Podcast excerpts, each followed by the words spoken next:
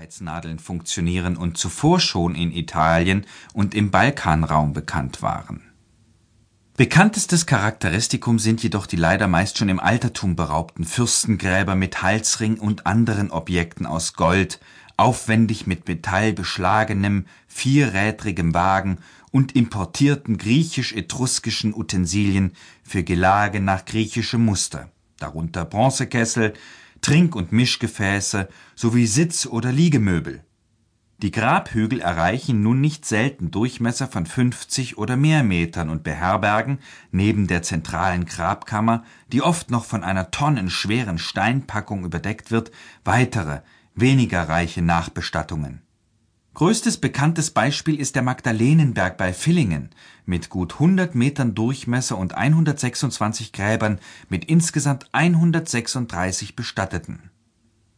Die Wohnsitze dieser Fürsten, wie sie schon bald nach den ersten Entdeckungen im späteren 19. Jahrhundert genannt wurden, vermutete man schon damals in den nächstgelegenen befestigten Höhensiedlungen und bezeichnete sie entsprechend als Fürstensitze Erst recht nachdem Ausgrabungen auch dort Kleinfunde und Gefäßscherben aus dem Mittelmeerraum zutage gefördert hatten. Herausragendstes Beispiel ist aus mehreren Gründen die Heuneburg bei Hundersingen an der oberen Donau. Heute ist noch eine ganze Reihe weiterer Anlagen bekannt, von denen jedoch kaum eine auch nur annähernd so gründlich untersucht wurde. Ost-West-Gegensätze diese Charakteristika gelten insgesamt nur für den westlichen Teil der Hallstattkultur, der hauptsächlich Südwestdeutschland mit angrenzenden Teilen Ostfrankreichs, der Schweiz und Bayerns umfasst.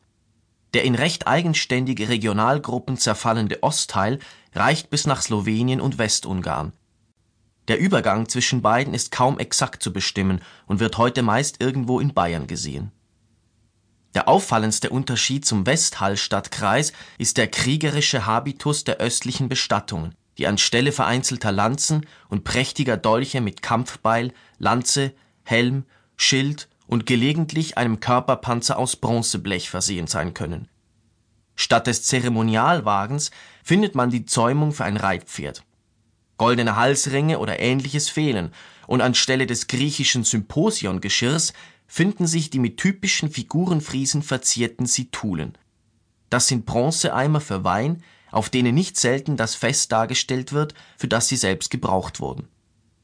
Überhaupt sind figürliche Darstellungen im östlichen Teil verbreitet, während im Westen geometrische Zierweisen dominieren.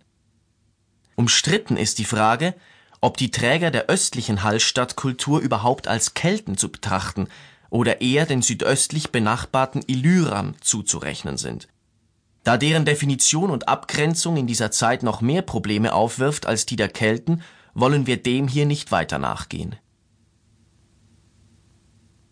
Die Weltpolitik macht sich bemerkbar.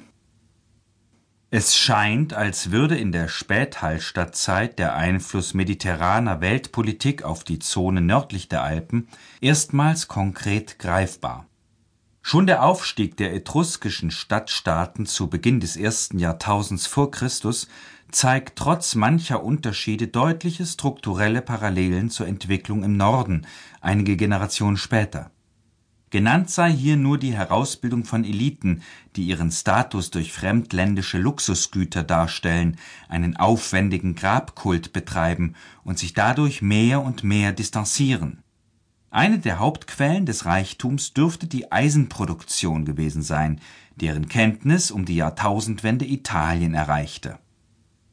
Damit einher geht ihre an Keramikfunden abzulesende Expansion entlang der Küste nach Westen und vielleicht in Richtung des metallreichen Iberien oder auf den Spuren des Zins aus Cornwall und der Bretagne wie etruskische Funde entlang anzunehmender Verkehrsachsen wie Rhône Saône, Loire und Seine andeuten. Mit der Gründung Massalias des heutigen Marseille durch Griechen aus dem ionischen Phokäa um 600 v. Chr. erwächst den Etruskern ein Konkurrent zur See, dessen Reichweite im keltisch-ligurischen Hinterland vorerst noch beschränkt bleibt.